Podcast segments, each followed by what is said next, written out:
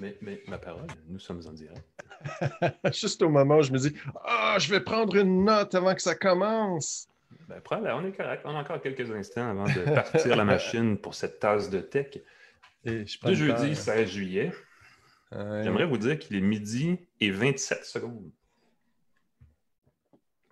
peut pas être. Ben, on pourrait être plus. On est parti à midi pile, mais quand même, 27 secondes, c'est pas mal. Au troisième top. Au troisième. Oh, son du timbre. Nous serons en plein écran. Monsieur Forget, bonjour. Bonjour, Monsieur McKenna, content de vous parler. Pareillement, j'espère que ça va bien. Ça va très euh, bien. Il fait chaud, il fait beau. Je vois que tu es, un humain réel. Je suis content de te parler parce qu'on va parler tantôt avec euh, des gens qui ont développé ce qu'on appelle euh, un agent, une technologie. Je ne sais pas comment dire exactement là, en anglais. Il y a plein de buzzwords, mais en français, ça reste à être défini. Mais disons, un agent de commerce conversationnel. Oui. Et je trouve que euh, c'est une belle, belle invention pour tous les gens qui font du commerce en ligne, tous ceux qui font du magasinage en ligne, puis que le petit agent qui apparaît dans le coin, est-ce qu'on peut vous aider? Voilà, c'est peut-être le secret. Oui, puis il y a des versions, des itérations, des versions à venir de ceux qui vont être prometteuses. Tu sais, je, je, bidouillais récemment sur les fameux vidéos euh, truquées, les deepfakes, tout ça. Oui. Euh, évidemment, il y a la portion malicieuse, mais du côté outils pratiques. Bientôt, j'ai l'impression qu'on va parler à des agents virtuels en chair, ben, en chair en oh, oui. qui vont nous parler, mais qui vont aussi avoir une présence euh, visuelle donc à l'écran. Ça, c'est assez phénoménal ce qui s'en vient. Puis évidemment, ça va aider parce que on va en parler avec euh, Étienne Mérino, qui est cofondateur de Heyday, une startup montréalaise qui a été élue d'ailleurs la semaine dernière startup de l'année en France, euh, ce qui est quand même pas rien pour cette, cette technologie-là. on va en parler parce que justement, là, je pense que ça s'en va par là et ça va aider peut-être pour les, détaillants qui veulent profiter d'une éventuelle nouvelle vague d'achats en ligne, parce que la dernière a été assez intense pour euh, de nombreux détaillants. Euh, on va en parler. Et euh, aussi, après ça, je ne sais pas si tu as les tiens, moi j'ai ceux-là. Oui, on va parler de ça. On parle ça une grosse pilule qui résout tous les problèmes de santé, mais non, ce sont les Pixel Buds de deuxième génération de Google. Ah, et sa petite boîte de. La, non, mais la petite boîte de soie dentaire. Moi, je trouve tout. que tous les écouteurs ont l'air de boîtes de soie dentaire et je me dis, il y a quelque chose dans la fonctionnalité. Il me semble qu'il manque un petit clip, il manque quelque chose pour les pour pas qu'ils glissent, parce que l'inconvénient quand tu as une petite boîte arrondie comme ça, ça se glisse bien dans une ah, petite poche de pantalon, ah mais ça se glisse très très bien aussi. Donc, il me semble qu'il y a une réinvention à faire dans ce monde-là. Tu as entièrement raison.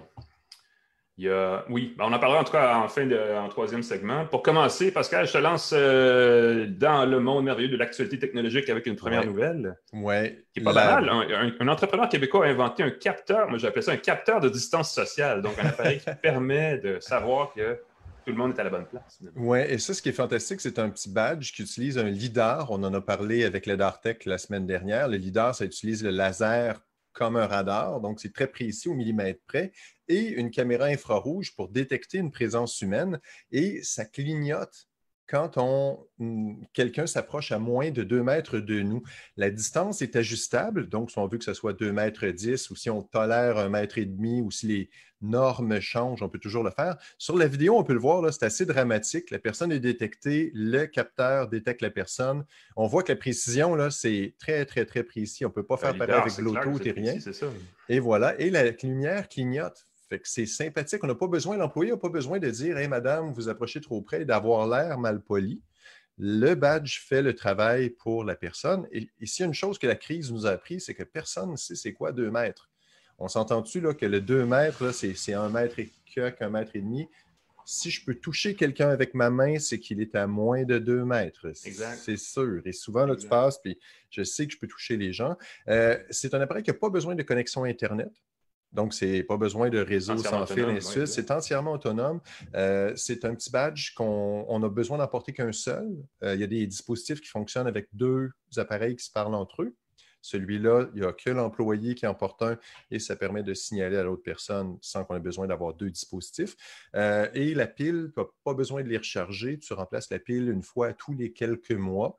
Ça, je suis curieux de savoir si c'est une pile spéciale euh, ou si c'est une, pile. grosse pile de montre, peut-être, quelque chose comme ça? Peut-être, une pile qu'on trouve dans le commerce qui est très sympathique. Et ça ne collecte aucune information personnelle. Ça, c'est une autre chose qui est fantastique, parce que mm. dans certains contextes, ça peut être le fun d'avoir des badges qui se parlent entre eux pour dire telle personne est entrée en contact avec telle autre.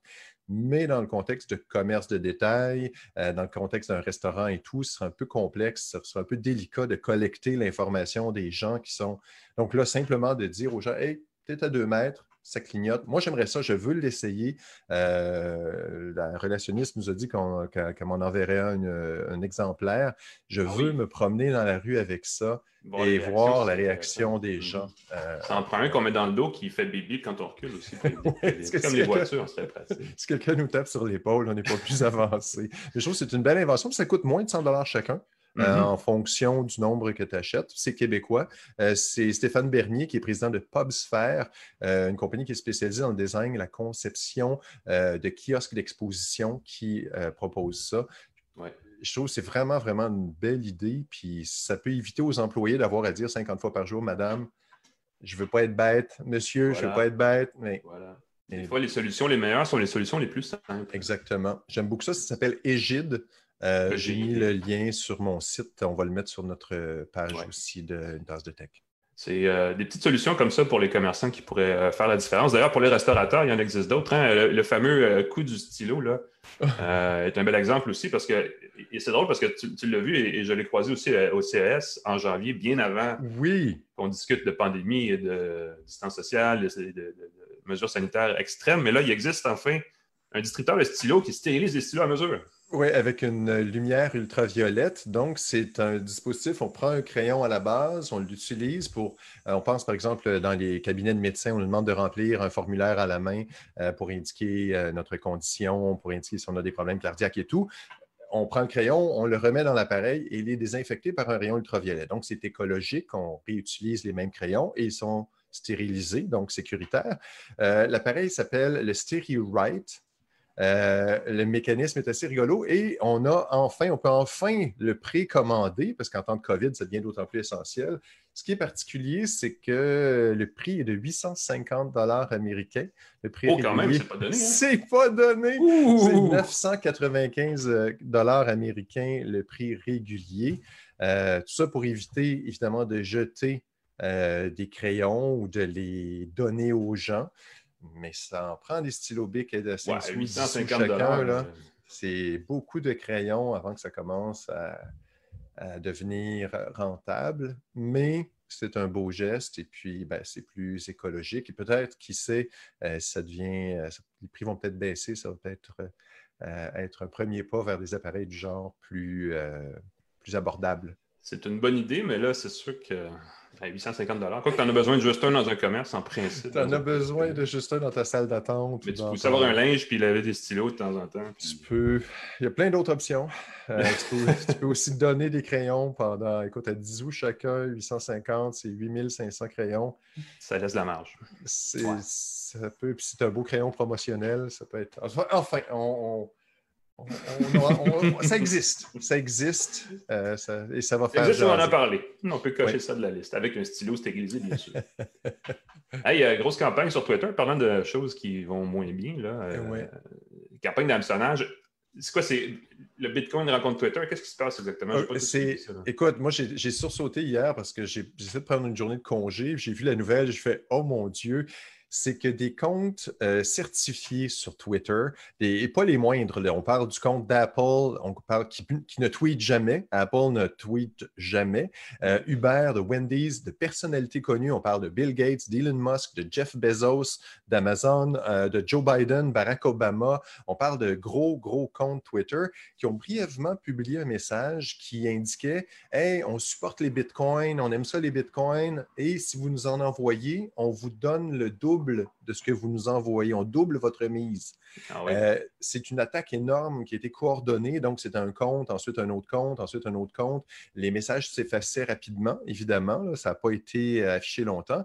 Euh, les pirates auraient récolté environ 120 000 américains, ce qui n'est pas énorme compte tenu de l'impact. Écoute, c'est des Ça pu être pire, mais en même temps, c'est 120 000 Et ces 120 000 moi, ce que je trouve fantastique, c'est qu'un, c'était des comptes certifiés, donc qui en théorie étaient euh, sécurisés et authentifiés de façon plus sécuritaire que les autres. Euh, si, si, les pirates, au lieu d'offrir, de, donner le double des bitcoins, avaient indiqué c'est la fin du monde, euh, garochez-vous dans les épiceries, achetez de la bouffe, euh, ça aurait pu faire tellement de dégâts. Si le compte de Bill Gates dit c'est foutu, euh, ouais. on aurait J'abandonne euh, ma fondation, je ferme tout. Ben, est-ce qu'il peut avoir, est-ce peut avoir une certaine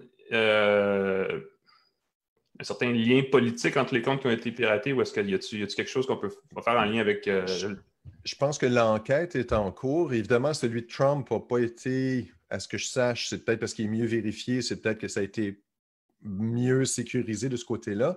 Il semble que la fraude ou le problème, le piratage viendrait de, euh, de, euh, d'hameçonnage social à l'interne, donc ah chez Twitter, des employés qui détiennent les clés de, du système aurait été piraté. L'ingénierie sociale, c'est, mm-hmm. merci, c'est le terme que je cherchais pour qu'on ait accès au cœur de Twitter. Euh, donc, c'est majeur comme fraude. Et euh, ça fait, c'est vraiment à la fois terrifiant et euh, fascinant qu'une fraude du genre puisse se passer, parce que de plus en plus, on parle de Elon Musk qui a publié un tweet qui a fait baisser le cours de l'action très, très rapidement, parce qu'il avait dit, oh, l'action est... Et là, imagine le compte de Bill Gates, de Jeff Bezos, Joe Biden, en même temps qui affiche un, message catastrophiste. On peut imaginer toutes sortes de scénarios. Hmm. Euh, Ça fait baisser le cours de Twitter, d'ailleurs, cette nouvelle-là, parce que les gens se rendent compte. Mais peut-être qu'on a un peu trop de. On accorde un peu trop de confiance à ce qui se passe dans le monde, dans l'univers numérique. Tu sais ce qu'on va passer, ce que les gens disent sur le numérique, tout ça. Que ce soit un malicieux ou que ce soit un pirate, ou même que ce soit les gens qui font juste réagir sans réfléchir, ça me semble que ça crée de. Oui, ben, c'est sûr, mais en même temps, on ne peut pas contrôler. C'est sûr que si un message apparaît brièvement, les gens vont vérifier. Si on dit euh, euh, cachez-vous en dessous de votre bureau, après un bout de temps, les gens vont vérifier l'autre source puis vont voir que ce n'est pas confirmé. Mais que le message circule sur plusieurs comptes majeurs en même temps, ça peut être suffisant pour créer un mouvement de panique, un mouvement d'incertitude.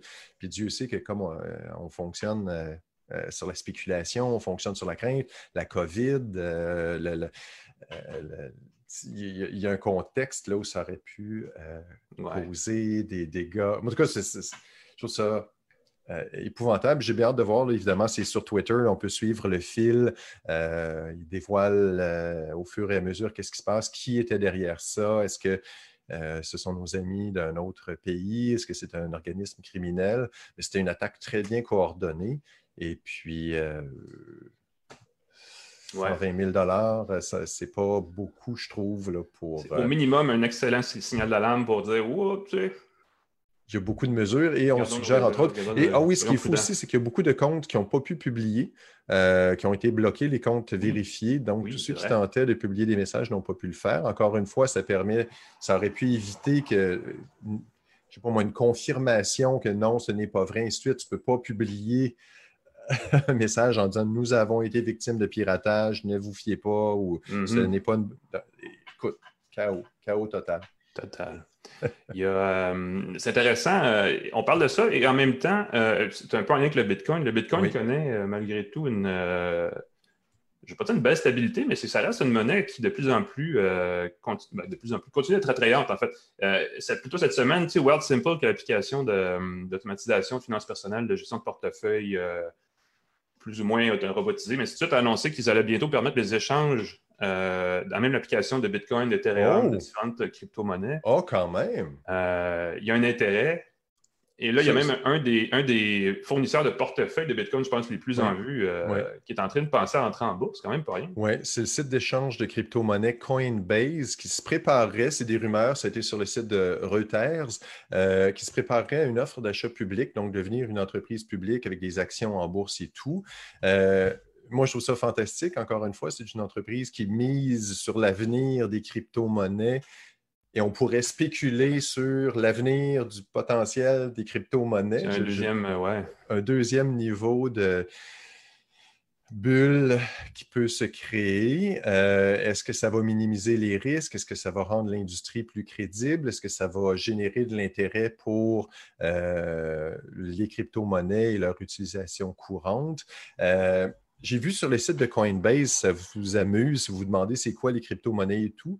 Euh, j'ai découvert que sur le site, il y a des cours sur la crypto-monnaie, donc ça indique qu'est-ce que c'est et comment ça fonctionne. Et il y a différentes crypto-monnaies. On connaît le Bitcoin, l'Ethereum et compagnie, mais il y en a des dizaines d'autres. On peut, en suivant des cours, gagner de la crypto-monnaie de différentes dénominations.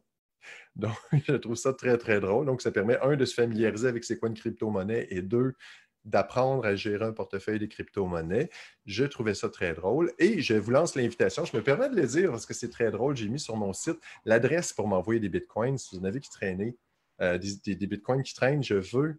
Euh, n'hésitez pas, ça va me faire plaisir. Je ne double pas votre mise. Je Attends, ne double si quelqu'un a des bitcoins qui traînent, je veux une photo. Déjà, ça, ça serait pas pire. Mais c'est une belle façon de voir comment ça fonctionne, parce que le potentiel des crypto-monnaies est quand même fantastique. Euh, il faut juste que ça se, que ça se démocratise. Et que, ça se matérialise un peu. Il faut que ça se matérialise. Il ne faut pas que ce soit que de la spéculation et de l'espoir qu'un jour, euh, si les gens les stockent, les conservent, le fameux hold, euh, HODL, qui est le, mm-hmm. petit surnom de la, de la stratégie d'acheter des bitcoins et de les garder, garder, garder, garder si ce n'est pas utilisé de façon courante, euh, je pense que ça ne deviendra jamais une monnaie stable et une monnaie qui. Euh, non, ben, il y a beaucoup de promesses de, pour cette technologie-là derrière le Bitcoin. Il ne faut pas que la spéculation tue le potentiel non plus que ça ben, crée. ça. Mais là, ça a l'air stable, en fait. Il y a peut-être quelque chose de bien qui s'en vient. on, touche, on touche du bois si Coinbase devient euh, public, si juste le fait d'avoir fait jaser les crypto-monnaies avec le piratage de Twitter, ça fait ça pourrait faire monter le cours, ça pourrait faire changer le cours. On ne sait pas. Hey, Parle-nous de, rapidement là, de ça ici. Euh, Écoute, c'est un appareil Zoom, on les connaît pour leur application de chat vidéo. Ils vont se lancer dans le hardware, dans le matériel. Euh, c'est un écran de 27 pouces qui s'appelle Zoom from Home. C'est une espèce de grosse tablette qui permet de faire des appels vidéo avec Zoom. ça coûte 599 US. Ça peut servir de deuxième moniteur. Donc, si on cherche un deuxième moniteur de 27 pouces, 599, c'est pas si cher que ça. Euh, le Zoom for, Zoom for Home, c'est le nom de la patente, a trois caméras HD, huit microphones à l'intérieur, un array, un, champ de microphones pour capter le son ambiant de façon très claire. Et l'écran est tactile, donc ça permet de faire des interactions euh, pour de la pédagogie à distance et ainsi de suite. Euh, c'est un produit qui s'en vient bientôt. Est-ce qu'ils vont en lancer d'autres? J'imagine. mais c'est très particulier dans un produit optimisé pour Zoom. Ben oui. Euh, si on veut utiliser d'autres services, moi j'aime beaucoup Duo. On peut se servir du euh, Nest Hub pour faire des appels Duo. Ça fonctionne vraiment, vraiment bien. Est-ce que mhm. chaque service de chat vidéo va lancer son moniteur et là, on va avoir besoin de quatre moniteurs devant soi pour avoir une connexion optimale? C'est euh, toujours tentant. C'est un peu la logique de Spotify qui, à un moment donné, pensait peut-être lancer soit un téléphone ou un baladeur qui était avec une grande mhm. intégration de son service. Et faut vraiment que les gens euh, aient besoin de ce service-là. Ça, ça, cible une clientèle très, très ciblée, très nichée, qui probablement doit utiliser Zoom sans bon sens. Fait doit avoir une espèce de. mais si c'est optimisé, qui sait. encore une fois, la voie de l'optimisation, c'est un avantage. C'est optimisé, mais ça a aussi l'inconvénient que si ça fonctionne moins bien avec les autres services. Oui, ben voilà. Non, il faut que ce soit. faut que si tu achètes un bidule, il faut que ça fonctionne. Tu, tu pèses sur un bouton et tout, tout fonctionne. Il ne faut pas qu'il y ait de réglage. Surtout, on lance Zoom, comme nous, on l'utilise ici pour la balado il y, a du, bidouillage. Il faut que ça se fasse sur un écran comme ça. Il faudrait que ça se fasse comme par magie, en fait. Oui. Fait que ça, j'ai hâte de voir. Puis j'ai hâte de voir aussi si c'est une première. Est-ce que ça va être un écran qui fonctionne bien? Est-ce que la qualité va être à la hauteur? 599, c'est pas trop cher, mais c'est mm-hmm. donné. C'est pour la maison, donc c'est pour le télétravailleur, ainsi de suite. Euh, ça pourrait être une alternative. Ah, ben oui, ben oui. la dernière euh, portion de café de Goth Rider. On en a parlé la semaine dernière, hein, ils nous ont envoyé un sachet pour l'essayer, le café des badass. Ça ne se dit pas très bien en français, mais c'est quand même vrai. C'est un bon café, j'étais surpris. Euh, on trouve ça approprié d'en parler dans une balado qui parle de. qui se définit comme une tasse de quelque chose. on a mis du café dedans cette semaine aussi. Euh, on les remercie. En tout cas, moi, j'étais agréablement surpris de voir ça, que ta café 100% torréfié à Montréal. C'est le fun d'encourager le commerce local. Double de la caféine. Et là, je les ai trop encouragés, j'en ai plus. Voilà, même chose pour moi. Alors, donnez-nous des bitcoins, donnez-nous du café. Bitcoin et café, on peut faire une balade. Bitcoin et café. On va quand même passer aux choses sérieuses parce que ça, c'était rigolo, mais euh, de quelque chose. on a mis du café dedans cette semaine. Ah, voilà. Il y a eu un confinement, il y a eu un déconfinement, il y a eu un virage numérique pour bien des gens. Et derrière ce virage-là, il y a des entreprises qui ont modernisé leurs opérations et c'était vraiment nécessaire. Pour en parler, on reçoit Étienne Marino, qui est euh, Merino, pardon, j'ai mal prononcé mon famille, qui est cofondateur et directeur du marketing pour Heyday, euh, qui est une startup montréalaise qui, qui, a des opérations pas juste au Canada, a été nommé la, semaine dernière Startup de l'année en France. Donc, félicitations. Bravo. Merci, merci. Euh, pardon un peu de Heyday. Vous faites une solution de commerce conversationnel. Euh, c'est un peu long à dire. Qu'est-ce que ça représente exactement? Oui, mais mettons que j'essaie de démocratiser un petit peu plus la définition. L'industrie a tendance à se donner des, des petits mots fancy pour euh, peut-être se donner de l'importance. Mais en France, tu appeler ça des chatbots ou quelque chose comme ça, non? Ben, c'est un système hybride, en fait. Donc, c'est une, plateforme de chat nouvelle génération qui, le but, c'est de permettre aux, entreprises et aux consommateurs de pouvoir échanger plus facilement pour faciliter ben, le magasinage en ligne, mais aussi euh, l'accès aux services. Euh, donc, on utilise une technologie hybride, oui, de chatbot ou agent intelligent augmenté par l'intelligence artificielle, si on va être un petit peu plus euh, technique, euh, mais, euh, et combiné aux équipes internes. Quand je dis équipe interne, c'est à la fois l'équipe de service à la clientèle, par exemple, au siège social, sur son laptop ou à la maison maintenant, à distance, ou les vendeurs en magasin, comme chez Decathlon, par exemple, on a notre application mobile. Dans l'allée 7, l'expert en raquette de tennis peut prendre le relais de la conversation en ligne et mm-hmm. faire la vente à distance. Donc, c'est plus large que juste le chatbot. C'est ça, le système, je comprends, mais le système tente de répondre automatiquement à la plupart des questions générales, donc les heures d'ouverture, euh, est-ce que vous êtes ouverture, est-ce que vous avez tel euh, produit en stock. Mais si la question dépasse le niveau euh, automatisé, de façon transparente, si je ne me trompe pas, ça, ça c'est envoyé à une vraie personne qui, elle, quand vous parlez du, de l'employé dans la L7, peut littéralement aller dans l'allée, prendre la raquette de tennis que la personne peut regarder et regarder si la caractéristique recherchée est là. Exactement. Donc, euh, voyez ça un peu comme un, système libre-service à l'épicerie. Les gens peuvent choisir un peu euh, ben, le, libre-service ou d'aller voir un caissier selon leurs besoins, selon leur niveau de confort. La première ligne de service et de recommandation de produits est toujours automatisée. Ce que ça permet, c'est que ça permet, autant sur le site web que des canaux conversationnels comme euh, Facebook Messenger, par exemple, d'avoir un service qui est disponible 24-7 et non 9 à 5, par exemple. Euh, et on voit de plus en plus, bien, entendu, les gens, euh, je vous êtes occupés pendant la journée, fait qu'on a tendance à magasiner peut-être plus le soir. Là, si tu as une question produit, oups, euh, les heures d'ouverture, ben, faut que tu envoies un, email dans la, dans la, stratosphère et tu espères avoir une réponse rapide. Quand le moment décisionnel est peut-être à ce moment-ci. Donc, on a vraiment cette première ligne de soutien, d'accompagnement à l'achat et, de, même de, de service à la clientèle aux besoins. Mais à ton, euh, à ton point, Pascal, euh, nous, on aime dire, c'est pas magique. Il y, a eu, beaucoup de presse, surtout en 2016, 2017, au début du. Ben, lorsque le marché est en pleine ébullition, où on a l'impression que, wow, euh, l'intelligence artificielle conversationnelle ou même l'intelligence artificielle de façon générale, ça va être le remède à tous nos maux, ça va tout régler. C'est hyper difficile parce que ben, c'est conversationnel, donc chacun, on s'exprime différemment, on encode des mots différemment, on a des intentions différentes ajouter la, complexité du chat où il y a des fautes d'orthographe, du franglais, oh des emojis. Euh, donc, c'est pas magique. Ceci dit, là où c'est hyper efficace, c'est dans les redondances. Donc, si on a une donnée structurée euh, dans, le, en bon franglais, dans le back-end, donc, donc par exemple, le catalogue produit, le catalogue produit a des descriptions de produits, des tags, euh, les produits sont bien identifiés, ou la, banque de connaissances, si on veut, interne avec la, la, fac. On peut aller chercher cette donnée structurée-là, la faire parler et offrir cette première réponse-là. Si cette réponse-là n'est pas pertinente ou, il y a des questions euh, suivantes, par moment, l'intelligence artificielle peut la gérer. Par d'autres moments, euh, à d'autres moments, on va juste escalader à l'expert de la marque et on peut faire un, du, euh, ce qu'on a appelé en anglais smart dispatch, mais dans le fond, du, du, du ben, routage, pour en tout cas, rediriger la question, rediriger la question euh, au bon département. Comme ça, euh, encore là, je reprends l'exemple de l'année 7. L'expert en raquette de tennis, n'était pas nécessairement l'expert en vélo chez Decathlon. Donc, d'être capable de. Les, agents peuvent s'identifier par département et le chatbot euh, va aller envoyer une notification sur l'application mobile de l'agent. Hey, j'ai une conversation avec Pascal présentement qui cherche une raquette. Et, Pascal prend, en tant que vendeur de la L7, prend le relais, voit tout le, ben, la transcription en fait du, chat. Donc, on n'a pas besoin, un peu comme au téléphone qu'on appelle, euh, ben, je ne vais pas les nommer parce que ça leur ferait de mauvaise presse, mais une compagnie de télécommunications.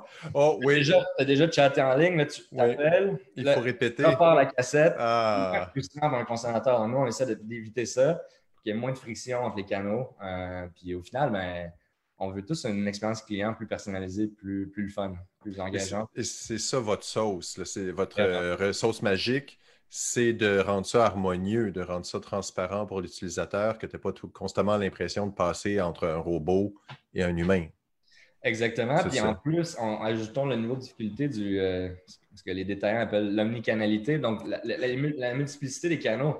Euh, parfois, on va démarrer, ben là, un peu moins avec, la, crise, on est beaucoup plus en ligne, mais même dans un, mettons, avec la reprise, il n'y a, pas de, c'est pas nécessairement linéaire l'expérience client, le parcours client. Des fois, je vais commencer ma relation avec la marque, peut-être que j'ai vu une publicité sur Facebook, j'aurais pas des uh-huh. questions. D'autres fois, je vais peut-être commencer ma, relation avec la marque en magasin, mais là, je fais, je sors mon téléphone, je fais une recherche de prix en ligne, je fais de la comparaison. Donc, comment on peut faire le plus possible le pont entre le magasin numérique et physique? On croit que la conversation, étrangement, la conversation, ce n'est pas une nouvelle technologie, c'est depuis que le monde est monde, c'est la façon qu'on connecte, qu'on bâtit des, relations. Donc, comment faire ça à grande échelle, d'où l'automatisation, mais l'automatisation n'est pas c'est un outil et non une finalité. Euh, on est vraiment plus dans la, perspective d'augmenter les capacités internes versus les remplacer. Euh, donc, c'est vraiment une harmonie entre l'humain, la machine et l'humain, mais aussi entre les canaux, entre le magasin physique numérique et tout ça sous un même toit. Il y a beaucoup de. Oh, excuse-moi, Pascal. Oh, J'allais dire, c'est quelque chose qui doit rendre pour l'employé la tâche plus agréable au lieu de répondre constamment aux mêmes questions. Copier-coller des réponses à des questions ennuyeuses, tu peux te concentrer sur les euh, l'humanité, sur le, côté quel modèle tu préfères? Ben, l'humain est meilleur que la machine pour ça. Ou quel modèle tu prendrais si un humain est à même de répondre mieux qu'une machine? Vraiment, c'est ça un peu l'ironie du sort. On utilise ça, mais dans le fond, euh, c'est de l'intelligence artificielle, mais dans le fond, ça humanise le commerce parce que en libérant toutes les questions, de toute façon, ce qu'on appelle les questions de robots là, ou de perroquets, parce que la réalité, quand on pose des questions comme ça, eux, ont les marques en interne, ils ont, des, fichiers internes, un Excel ou un document Word, puis ils vont faire copier-coller la réponse. Mm-hmm. C'est du travail de robot. Donc, en enlevant cette ces tâches-là qui sont peu inspirantes pour les agents, puis aussi surtout qui diminuent leur, temps d'attention euh, pour les consommateurs qui ont des, réelles questions. Pas que ce n'est pas une vraie question, mais des questions qui sont plus complexes. Mm. Euh, ça permet d'offrir, à, ton point, Pascal, une touche beaucoup plus humaine là où ça compte. Et mm. au final, ce qu'on voit, c'est au-delà de l'humanité de la chose, c'est grâce à ça, ça fait augmenter les ventes en ligne. Parce que souvent, quand tu arrives sur un site web, c'est un peu comme un catalogue Sears à l'époque. Tu arrives, tu as, oh, as 40 000 produits, tu as des barbecues c'est chercher un peu une aiguille dans une botte de foin. Des fois, avec deux, trois questions de qualification, on passe de 40 000 produits à 400, à 40, à 4. Et, rapidement, tu as, une recommandation qui, est beaucoup un meilleur fit là, selon tes besoins. Sur votre site web, vous avez, je vois les, euh, vos clients, là, on, t'a parlé de Decathlon, il y a LVMH. Euh, sur le site, littéralement, je vois il y a Danone, c'est des, gros, des grosses entreprises. Est-ce, qu'il y a une version de ça qui se décline aussi pour les plus petits détaillants? Est-ce que je suis un commerçant, je veux numériser mes opérations? Mais écoute, euh, c'est une excellente question. Je suis comme content que tu la poses parce que ça, a été vraiment notre, ça, a été vraiment notre, focus euh, ben, du, dernier, du dernier trimestre. En fait, ça fait un an qu'on travaille cette transition-là, mais qui a été fortement accélérée par la crise. La crise a été, ben, comme vous le savez, un accélérant de changement. La, transformation numérique était déjà en marche, mais n'était pas nécessairement démocratisée. Là, elle n'a pas vraiment eu le choix de se démocratiser. On, voit des plans de transformation numérique qui, c'était trois ans, c'est trois mois. Euh, donc, c'est à vitesse grand V. Et ce que ça crée, c'est que plusieurs, du petit au plus grand commerçant, euh, il y a un mouvement en ligne. D'ailleurs, euh, le géant Shopify, je ne sais pas si vous suivez un peu la bourse, mais mm. l'action a plus que doublé. Euh, maintenant, c'est la plus grande ah boursière au Canada, dépassant même la Banque Royale. donc, c'est pas peu dire. Et Shopify, par exemple, leur nouvelle stratégie pour la croissance, là, étant une compagnie publique, c'est d'aller chercher les détaillants traditionnels, les amener en ligne et d'offrir une solution un peu, en 24 heures, tu es en ligne, tu es opérationnel. Donc, mm-hmm. nous, euh, dans cette perspective-là, on, euh, on lance lundi prochain, en fait, un partenariat oh! exclusif avec euh, Shopify Ping, qui est la solution pour les petits marchands. Donc, on est vraiment en recherche. On a bâti, à ton point, Alain, avec des grandes marques, cette, solution-là qui est hybride, qui, couvre tout le parcours client. on, a tout, ce qu'on dit en anglais malheureusement, productisé. Donc, on, a transformé ces, fonctionnalités-là en produits plus libre-service pour les, pour les entreprises. Mm -hmm. On l'installer eux-mêmes en, un clic, les fonctionnalités de base. Bien entendu, toute la personnalisation, les intégrations euh, euh, à des CRM, ça, c'est plus notre, volet entreprise là, avec un service. Mais tout ce, je dirais 80% de ce que j'ai décrit, ça va être offert aux marchands, euh, aux commerçants sur Shopify. On a aussi fait un, partenariat en début juin avec le panier bleu, donc un autre partenariat exclusif. ah, c'est bien ça, ben oui. Avec Alain Dumas et son équipe. L'annonce a été faite par le ministre Fitzgibbon le 9 juin. Et en gros, on a offert aux détaillants en crise qu'on appelle un peu notre trousse de survie du détaillant, mais notre solution d'entrée de gamme gratuitement jusqu'en mars 2021. Donc, c'est disponible. Tous les, commerçants qui ont une page sur le panier bleu peuvent, euh, lors de leur euh, inscription au panier bleu, ajouter une fenêtre de clavardage gratuitement sur le site. Et ça, c'est propulsé par, par Donc, panier bleu, Shopify, on vient aussi la semaine passée de lancer un partenariat, euh, encore là, seule entreprise canadienne et francophone. On est super fiers de ça avec Google qui lance euh, sa fonctionnalité Business Messages. Qu'est-ce que ça veut dire? En bon français, c'est qu'on peut échanger avec des commerces à proximité euh, via Google Maps, donc texter des magasins. et encore là, pour favoriser l'achat local et souvent même aider les petits joueurs. Donc, avec ces, trois, je dirais, piliers-là, c'est vraiment ça notre approche en 2020, la deuxième moitié de 2020, de démocratiser notre plateforme et l'amener euh, ben, à la masse, aider les commerçants en besoin à, se numériser. Il y a plus partenaires que Google et Shopify à avoir. Hein? oui, c'est quand même cool. Ça... tombe bien dans une phrase. C'est sûr que là, euh, ça fait un an qu'on travaille sur ces. C'est quand même des, relations de, longue haleine, des grands déploiements. On a dû engager beaucoup dans l'année pour être capable d'assumer justement cette roadmap-là qui était très ambitieuse, là, mm-hmm. ce développement-là. Mais là, tout se cristallise en même temps, donc ça tombe bien pour nous. Puis le marché aussi on en parlait un peu d'entrée de jeu avant même d'aller en, onde, mais euh, cette accélération-là, la, transformation numérique, bien entendu, nous, aide, nous. malheureusement pour la planète, mais heureusement peut-être euh, d'un point de vue. C'est un peu comme tu le dis, hein, c'est cinq ans, trois ans d'horizon qui ont été comprimés en trois mois pour, euh, pour bien des gens. C'est hallucinant. C'est à tomber un peu en bas de sa chaise. Ça rend, les, grandes entreprises deviennent comme des startups. C'est vraiment la, la, vélocité actuelle. Mm-hmm. et, sur les sites, on parlait euh, de, l'augmentation parce que le, commerce en ligne a explosé. Ça a augmenté de comment? Ce n'est pas 10% 15% d'augmentation sur les sites en ligne. Vous avez constaté quoi comme augmentation du demande de requêtes? Ah ben c'est un peu hallucinant les, chiffres. Là. Nous, ce qu'on voit, en fait, si on regarde nos métriques de nos clients existants, dans les, euh, on voit le volume de conversation, par exemple, mensuel, on voit aussi nos taux d'automatisation, euh, de service à clientèle, etc. Et de façon générale, on a vu du 300% en termes de volume de requêtes. 300% euh, et plus. En termes de visite, de trafic sur le site, et là, je parle pas nécessairement juste des clients d'R&D, mais aussi des clients qui, sont, nous ont contactés en disant ben, mon, site est en train d'exploser positivement, mais je ne suis pas capable de gérer la demande. Euh, j'ai vu jusqu'à du 800 euh, ah oh, hein. Puis on parle de clients canadiens, ce n'est pas, pas, nécessairement. C'est vraiment, je parle de, chiffres locaux et non juste à l'international. Euh, puis ça se traduit, je pense. Ben, ce qui est intéressant, c'est aussi de prendre des, données de l'Europe parce qu'on est un peu un ou deux mois en retard, donc de voir un peu la transformation qui se passe en Europe. Juste pour vous donner une idée, en Italie, euh, en avril, euh, il y a eu une augmentation de 80. Ah non, je ne sais pas si c'est mars ou avril, mais bref. Au début de la crise, une augmentation de 81% des transactions en ligne, des ventes en ligne globalement dans le pays. Euh, donc, euh, on, s'entend que l'Italie, c'est pas nécessairement c'est un pays plus traditionnel côté commerce. Euh, mm-hmm.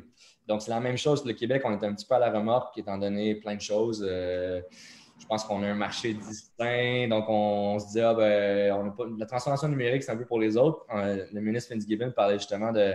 Les chiffres, c'est que 12% des ventes au détail au, Québec étaient en ligne avant la crise quand même peu, et, moins de 20 des commerces, des, détaillants avaient une présence numérique. Euh, ces chiffres-là, comme on peut imaginer, n'ont pas le choix de changer, mais c'est une question de vie ou de mort, là, présentement. Euh, c'est bien que tu parles d'Europe parce que vous avez, c'est ça, c'est un, accélérateur euh, français qui vous a élu Startup de l'année. parmi, attends, excuse-moi, je, vais reformuler ça. C'est 400 hauts dirigeants d'entreprises dans le détail français qui vous ont élu Startup de l'année à travers l'accélérateur, vous étiez Lafayette Plug and Play, je crois que c'était le nom. Oui, euh, ça, ben, pour donner un peu de contexte, qui était ben intéressant. Nous, on a fait en, début euh, d'aventure, même si ça fait juste trois ans, on dirait que ça fait neuf.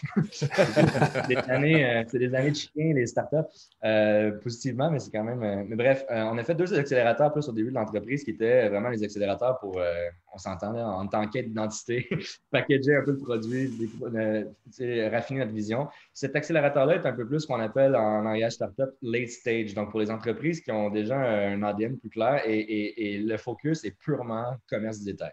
Euh, c'est pour ça, ce qui est arrivé, c'est que les Galeries Lafayette, que vous connaissez euh, fort probablement, mm-hmm. se sont associés avec un incubateur assez connu là, dans le milieu de la tech euh, qui s'appelle Plug and Play à San Francisco pour euh, justement combiner leurs forces, l'ADN retail, euh, donc commerce de détail de, Gary Lafayette et l'ADN tech de Plug and Play. Et pour faire justement une présélection, en fait, c'est comment ça fonctionne là-bas, c'est qu'il y a des partenaires commerciaux, par exemple le groupe, bon, je ne sais pas si je, vais le nommer, mais c'est live, on, se garde, puis on est de l'autre côté de l'océan, mais Lacoste, par exemple, le groupe, le House Frère, le holding de Lacoste et un des participants, le groupe Carrefour, euh, bien entendu Gary Lafayette. Euh, donc, mm. plusieurs grands groupes, le groupe Le Merlin, par exemple, qui est comme l'équivalent de Rona en, France. Donc, ces grands groupes-là injectent de l'argent, financent en fait l'accélérateur pour avoir un droit de regard, si on veut, d'être les premiers assis à la table pour pouvoir euh, être mis en contact avec des startups comme Heyday, par exemple. De l'autre côté, l'accélérateur a le mandat de filtrer donc les candidatures. il y a eu plus de 400 euh, soumissions euh, et il y a eu 8 startups qui ont été retenues, dont Heyday. Et euh, c'est malheureux à cause de la crise, on a dû le vivre virtuellement, mais parmi, lorsque tu es sélectionné, tu as un bureau, ils donnent un bureau de facto, c'est un peu ouvert pour nous, un, pied à terre à Paris. Ah. Et on a plein de pitch à chaque semaine. en gros, les, les, marques nous briefent, nous donnent des, leur contexte d'affaires, leurs leur, difficultés ou leurs défis. Et nous, on répond à ce brief-là avec euh, ben, notre pitch, euh, notre solution. Donc, c'est vraiment du matchmaking et c'est un peu un Tinder euh, du commerce de détail et de la tech. et, mais un Tinder à distance, à, plus de deux mètres ou, ou un océan. Mais bref, au final, au, terme de ce trois mois-là de l'accélérateur, il y a un pitch final et parmi les, détaillants que je vous décrivais, qui sont un peu les détaillants fondateurs, ou en tout cas partenaires du, euh, de l'accélérateur, il y a un vote euh, sur euh, le pitch gagnant. Et c'est au terme en fait, de cette cohorte-là qu'on a été nommé startup de, ben, de l'année de, cet accélérateur. Ben, voilà, félicitations d'abord, c'est quand même pas rien. Ah, c'est cool, ça nous, donne, ça nous ouvre des portes aussi. En étant québécois, il y a une facilité avec le, marché francophone de la France. Donc, on espère. Euh, c'est quand même un marché qui est étonnamment. Euh, ben, c'est patriotique quand même. Il faut, faut trouver les bons points d'entrée pour euh, être accepté, si on veut, et, faire notre place. Mais ce qui nous aide beaucoup, on parlait tantôt des Decathlon, des Danone, c'est quand même des marques à la base qu'on a signées au Canada, puis maintenant on exporte. Mais c'est des mm-hmm. marques où le groupe LVMH, c'est quand même des fleurons français. Donc, ça nous aide beaucoup dans ça nous donne une crédibilité grâce à ça, mais on est bien ben tombé pour ça, on est quand même chanceux. C'est clairement des gros noms. La plupart du temps, les euh, entreprises euh, québécoises s'attaquent au marché américain. Est-ce que pour vous, ça ouvre vraiment une grosse porte de cibler l'Europe ou si ça change pas grand-chose? Ben, c'est ça. Nous, on dirait que les États-Unis, on les a mis un pas sur la glace, mais plus de façon opportuniste et un petit peu plus au niveau, on parlait tantôt de Shopify. Shopify est, très forte euh, aux États-Unis. Euh, donc, on, voit notre croissance aux États-Unis plus via des, on appelait ça, il y avait ça des marketplaces, mais dans le fond, des App Stores, des App Store de, Shopify. Mm-hmm. En Europe, euh, c'est ça, notre force de vente, je dirais, là, présentement, on a, un vendeur et demi à peu près en Europe, euh, deux, trois programmeurs, le reste de l'équipe est à Montréal, mais on est une cinquantaine. Mais, mais bref, on commence à, même des achats médias, on voit que l'Angleterre, par exemple, on a des Decathlon en Angleterre. L'Angleterre est un, probablement le marché le plus numérique le plus, le plus avancé au point de vue numérique en Europe. Euh, donc, on a une belle demande organique en Angleterre. Puis en France, ben, on met les bouchées doubles grâce à la visibilité récente. On verra. À la fin de l'année, il y aura un constat de est-ce que c'est un marché qui est vraiment euh, levé pour nous. Mais le cycle de vente est excessivement long euh, en, France, encore plus long qu'ici. Et là, il y a les vacances de six semaines, donc à suivre. On a eu. oui, c'est ça. Ben, on dit souvent faire des affaires en France, c'est pas comme ici. Il y a une, autre culture entrepreneuriale là-bas qui est différente, qui ralentit un peu le processus. Euh, est-ce que c'est pour vous, c'est la prochaine étape? Est-ce que c'est vers ça que vous vous dirigez, plus d'intégration dans des, euh, des, partenaires, que ce soit aux États-Unis ou en Europe? Ou est-ce que la technologie évolue? Où est-ce que vous en allez dans les prochains mois? Euh, bonne question. Ben, je parlais tantôt des différents partenariats avec les, Shopify, par exemple. on regarde aussi, il y a des compétiteurs à Shopify selon la, gamme, mais bien entendu, on a, des affinités avec le marché plus entreprise ou du moins mid-market. Mm-hmm. donc, Magento, par exemple, qui est une, plateforme e-commerce compétitive à, Shopify. Salesforce, on s'intègre aussi avec eux. Donc, c'est sûr qu'il y, a ces marketplaces-là qui pourraient être des avenues intéressantes pour nous. Sinon, il y a différentes façons de grandir. Il, y a, par justement segmentation de plateforme, il y a par pays dont on parlait. Donc, on est, on est encore, euh, je mentirais, on a trois ans, donc si on avait déjà tout euh, figuré, ça irait encore mieux. Euh, on est encore à la recherche. on est encore au stade où on plante beaucoup de graines, on les arrose, puis on regarde qu'est-ce qui pousse.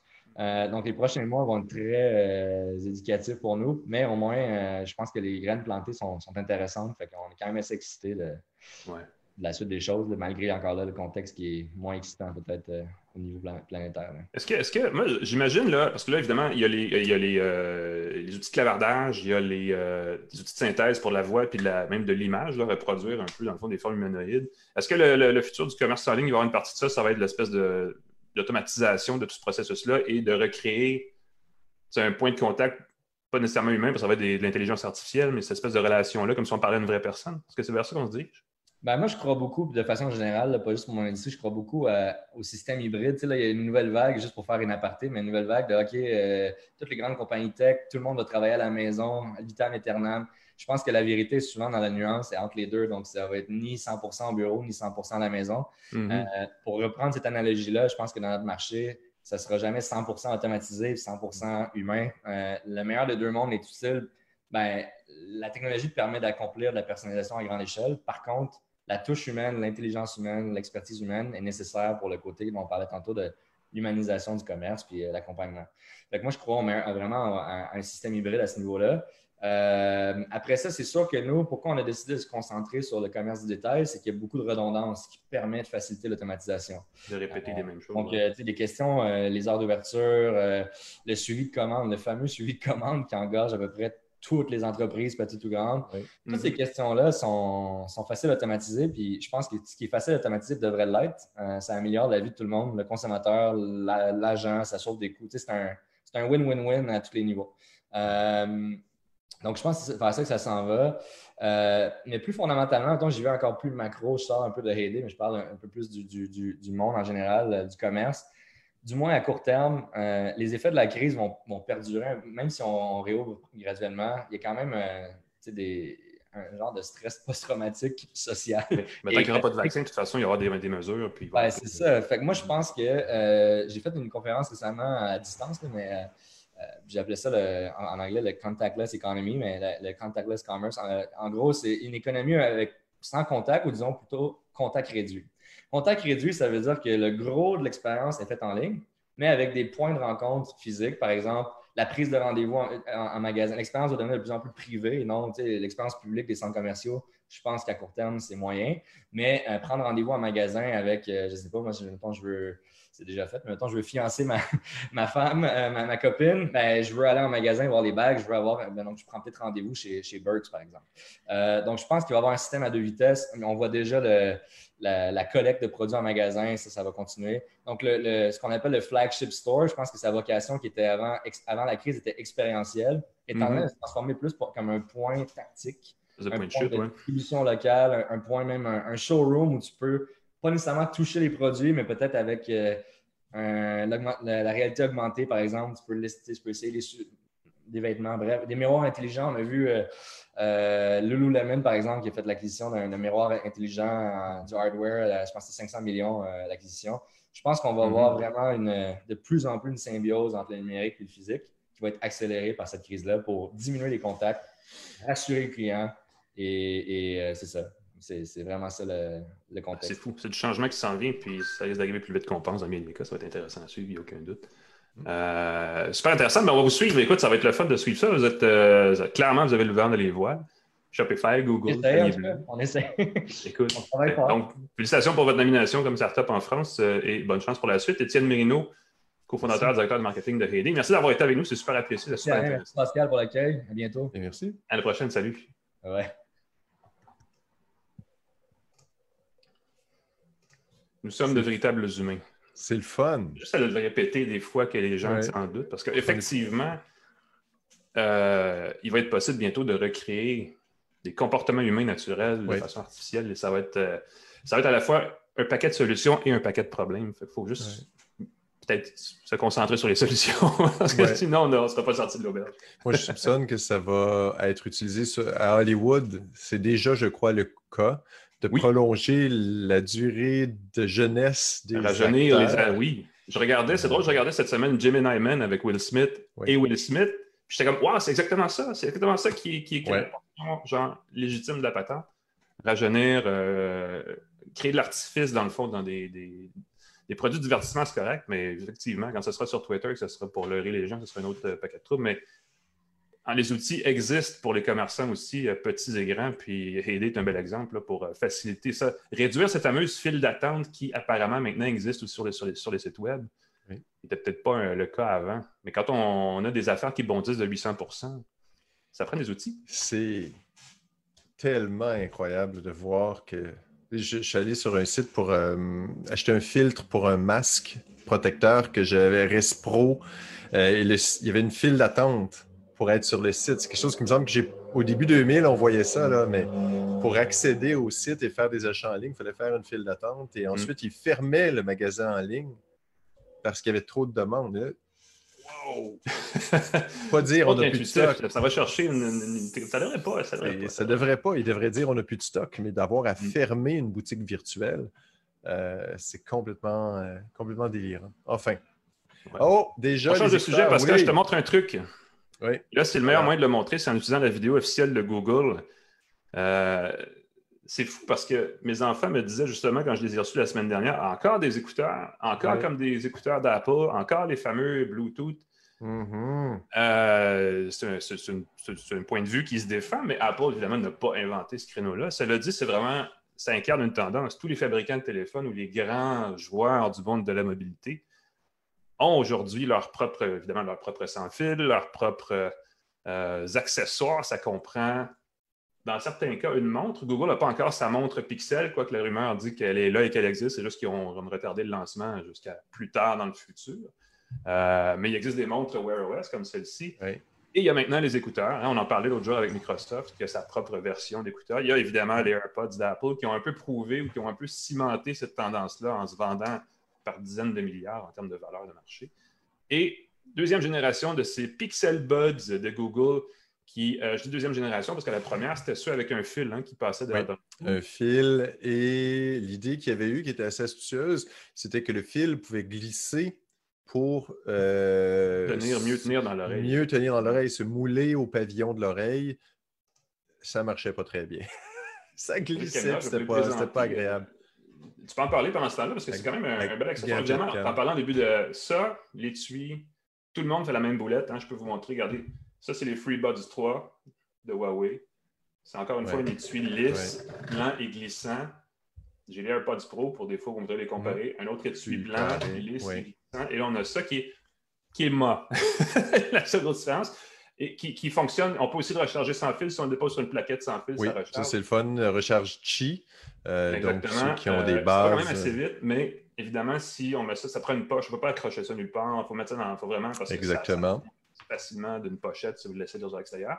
Évidemment, ça s'ouvre et là, on a les, accessoires qui sont quand même pas mauvais. Euh, ils ont surtout développé un design qui, tient bien dans l'oreille, hein, finalement, mhm. mine de rien. Oui, là-dessus, j'abonde dans ton sens. Je trouve qu'ils sont hyper confortables, la bonne taille, ils s'enfoncent. Ouais. Euh, pas de bien, nécessairement. assez profondément dans l'oreille. Moi, j'aime beaucoup ça.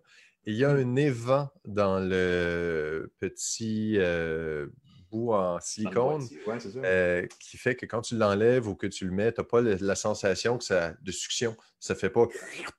Et je vais vous montrer une intégration poussée normalement, ça devrait fonctionner avec, voyez, avec Android où on peut voir le statut à chaque fois qu'on les, ouvre et qu'on les ouvre et qu'on les jumelle avec son téléphone.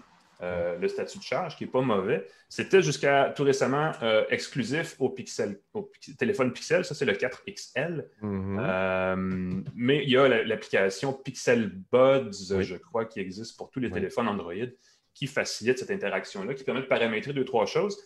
évidemment, il y a plus que juste la fonction musicale ou main libre, là, parce que, évidemment, ça sert très bien pour écouter de la musique. J'ai appris en cours de route parce que je me dis, il y a peut-être un, un raccourci, il y a peut-être quelque chose pour faciliter l'utilisation de Google Play Music, par exemple. Google Play Music va bientôt être intégré à YouTube Music. Est-ce qu'il va avoir hmm. une intégration accélérée? Non. Euh, ça, c'est un peu le défaut de Google dans ces. Il y a Google logiciel, application web, et il y a Google euh, matériel. Et il y a comme, on dirait qu'ils ne se parlent pas entre eux Mais en même temps, ils sont très génériques. Si tu décides que c'est Spotify, ton lecteur de musique par défaut, on parlait de, faire un produit spécialisé, c'est bien. Apple intègre très bien ses services entre eux, mais dès que tu veux utiliser un autre service, au lieu de, par exemple, utiliser Apple Music, tu veux utiliser Spotify, hmm, ça ne marche pas. Euh, avec Google, tu choisis ton lecteur de musique par défaut. Euh, et voilà, ça fonctionne et ça, j'adore. Exact. Ce qui en fait, c'est la suite de ce que je disais, c'est qu'il y a euh, une intégration de l'assistant Google, par contre, qui est très bien faite. Oui. Où on a qu'à toucher, euh, c'est évidemment, ça se contrôle par surface tactile. Même pas besoin d'y toucher. Tu peux juste dire, OK, ça Google. Prend, ça prend la, bonne langue. En anglais américain seulement, on peut activer sans avoir touché à rien l'assistant. J'ai réussi en, français. Il faut, faut, appuyer, mais peu importe, ça permet de contrôler la musique, peu importe le service musical qu'on utilise.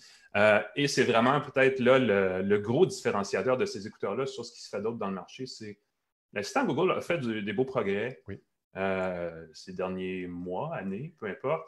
Euh, et ça facilite. L'idée étant de dire, ben, vous pouvez faire des choses sans avoir à sortir le téléphone de votre poche. Donc, il y a la commande musicale.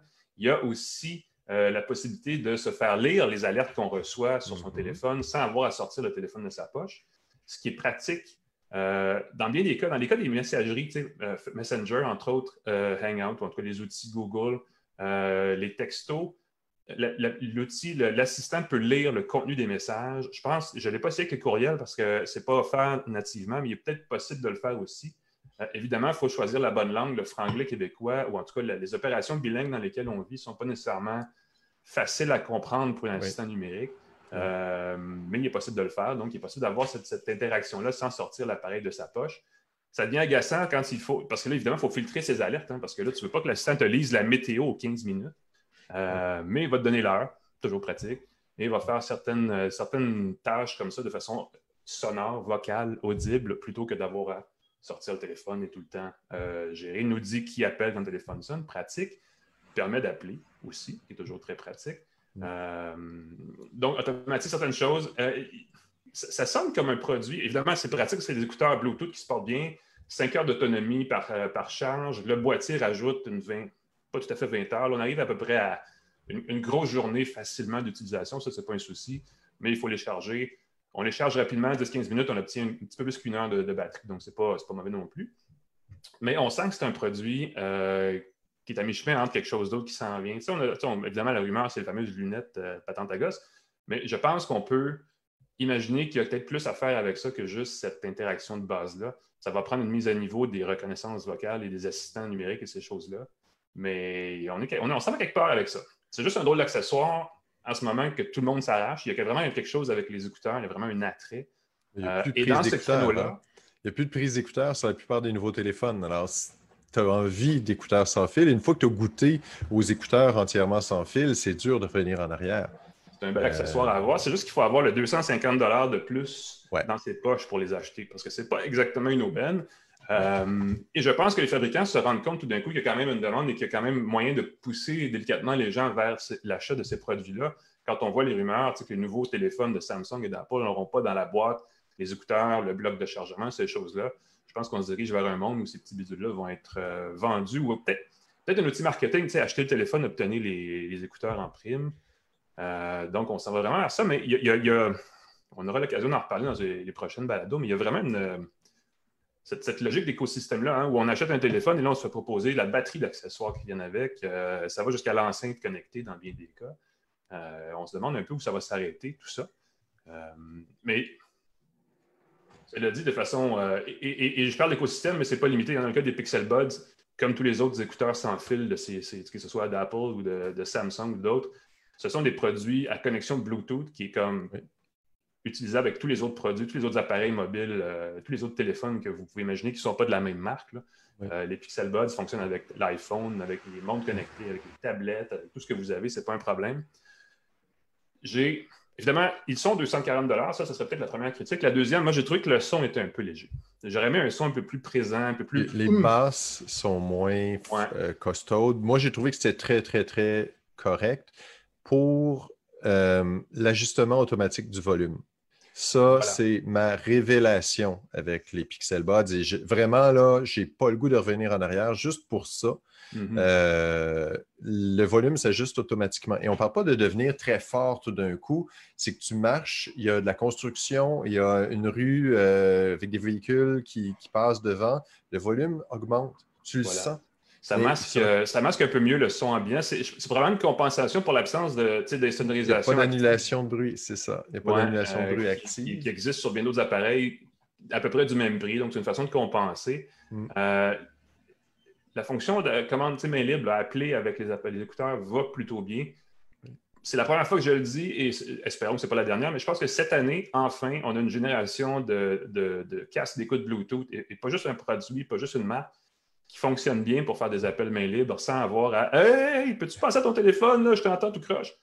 Enfin, ces appareils-là, les AirPods, les, on a parlé des surfaces l'autre jour. Euh, j'ai des petits écouteurs, euh, j'ai ici.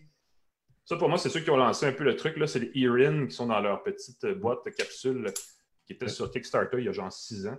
Mais euh, eux aussi, et pour la première fois, je ne sais pas si c'est le protocole Bluetooth qui a une mise à niveau avec le 5.0 ou quoi que ce soit, mais on peut enfin faire des appels avec ça sans que les gens à l'autre bout, bout du fil fassent comme Peux-tu, s'il te plaît, décrocher parce que ça ne marche pas? Là, ça, ça marche. Si vous êtes genre à parler au téléphone beaucoup, ça, c'est vraiment pratique. Pas de fil, donc on ne s'accroche pas nulle part. Euh, bonne autonomie.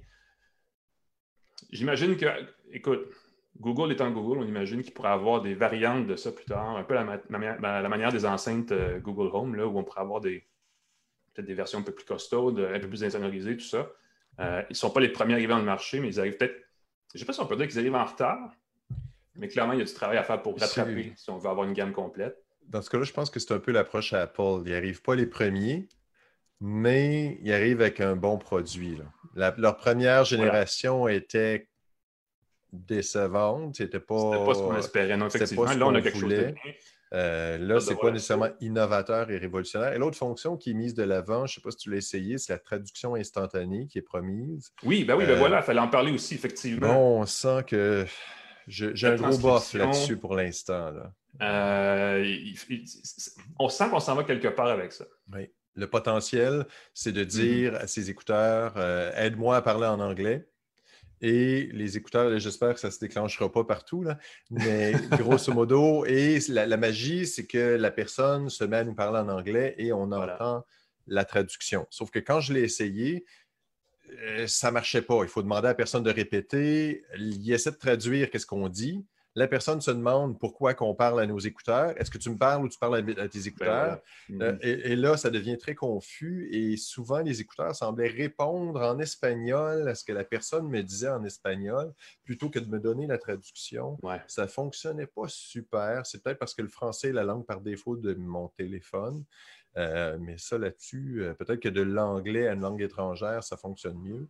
Euh, moi, j'ai Google Translate euh, vient avec son passif d'imperfection, peu importe la langue. Euh, on est toujours, on n'est pas pénalisé par la langue, le, fait qu'on parle français-canadien, mais c'est sûr qu'ils sont développés ces outils-là pour un marché anglophone d'abord. On est toujours un petit peu en retard dans leur, dans leur, dans leur priorité. on peut imaginer qu'éventuellement, ça va servir effectivement, je veux dire, touristes loin dans un pays étranger pour vraiment mieux interagir. C'est je veux dire, ça ne va pas nécessairement sauver des vies, mais ça peut, être, ça peut devenir effectivement utile à un moment donné. Si ça fonctionne, quand ça fonctionnait, ça, fonctionnait très bien. Quelqu'un me disait euh, euh, Qu'est-ce que tu veux manger en anglais? J'entendais Qu'est-ce que tu veux manger dans mon oreille? Mais quand tu es obligé de faire signe à personne, parce que si tu dis euh, Can you repeat, please? Puis là, tu entends Voulez-vous répéter, s'il vous plaît? Non, puis là, la personne parle, ça ne capte pas ce que la personne te dit. Euh, tu t'enlèves les écouteurs, puis. Voilà. Mais comme je disais tantôt, on s'en va vers quelque chose qui bientôt pourrait être vraiment bien. Là, c'est encore très préliminaire, mais si vous êtes gens qui écoutent beaucoup de musique, mm. à parler au téléphone beaucoup, interagir de cette façon-là, c'est un, petit luxe. Ce n'est pas exactement un écouteur à 40 mais ben, c'est le prix des écouteurs de qualité similaire parce que sur Twitter, quand j'ai publié une critique sur mon site, je le mentionne, je suis dans l'auto-promo aujourd'hui, je suis désolé.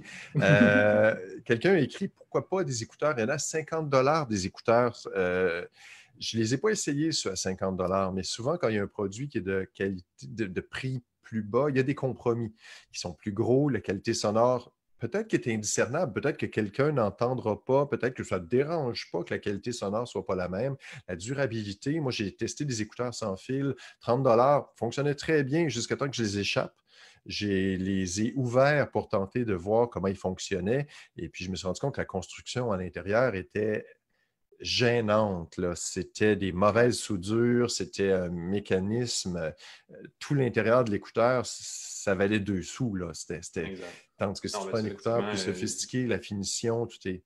C'est difficile parce qu'il faut, il faut magasiner, il faut comparer, puis c'est pas facile à faire parce que ça, pour la plupart, on les trouve en ligne, on les trouve rarement au complet dans un seul magasin. Donc, c'est effectivement un peu embêtant. Fait de euh, comparer... il y a des sources fiables, comme par exemple une balado comme la nôtre, par exemple. L'excellente balado Une tasse de tech. C'est que ça résume ma question. Donc, Pixel Buds, euh, regardez ça sur le site de Google. Des bons, des bons écouteurs qui, euh, je ne dirais pas s'adressent aux amateurs de grosse musique qui fait pom-pom, mais qui, qui, sont une belle offre dans ce créneau-là, peut-être mieux que d'autres produits d'autres marques. une belle concurrence aux AirPods. Très, très bien. Pour les, utilisateurs euh, d'Android, achetez pas des AirPods, achetez, achetez les buds. ah non, c'est certain. Bah c'est certain. Là, Ou même les écouteurs chinois à 20 Bluetooth qui imitent le design, c'est. Regardez un peu de côté de ces produits-là, c'est quand même quelque chose d'intéressant. Voilà, ça met fin à notre émission. Écoute, il est déjà 13 h 13 h Régler ça vite. Merci Pascal, encore une fois, d'avoir été avec nous. On se revoit la semaine prochaine, n'est-ce pas, pour une autre euh, tasse de tech. Jeudi midi, ne manquez pas ça. Sinon, entre-temps, évidemment, comme d'habitude, ne manquez pas ça, une tasse de, ben, une tasse de café aussi, c'est bon, mais une tasse de tech, c'est encore mieux. Euh, venez nous voir sur Facebook, facebook.com baroblique une tasse de tech, sur YouTube, youtube.com baroblique une tasse de tech. Pascal Forget sur Twitter, moi sur Twitter aussi, Alain McKenna. On vous souhaite une belle journée, une belle fin de journée, une belle fin de semaine. On se voit la semaine prochaine. Salut tout le monde!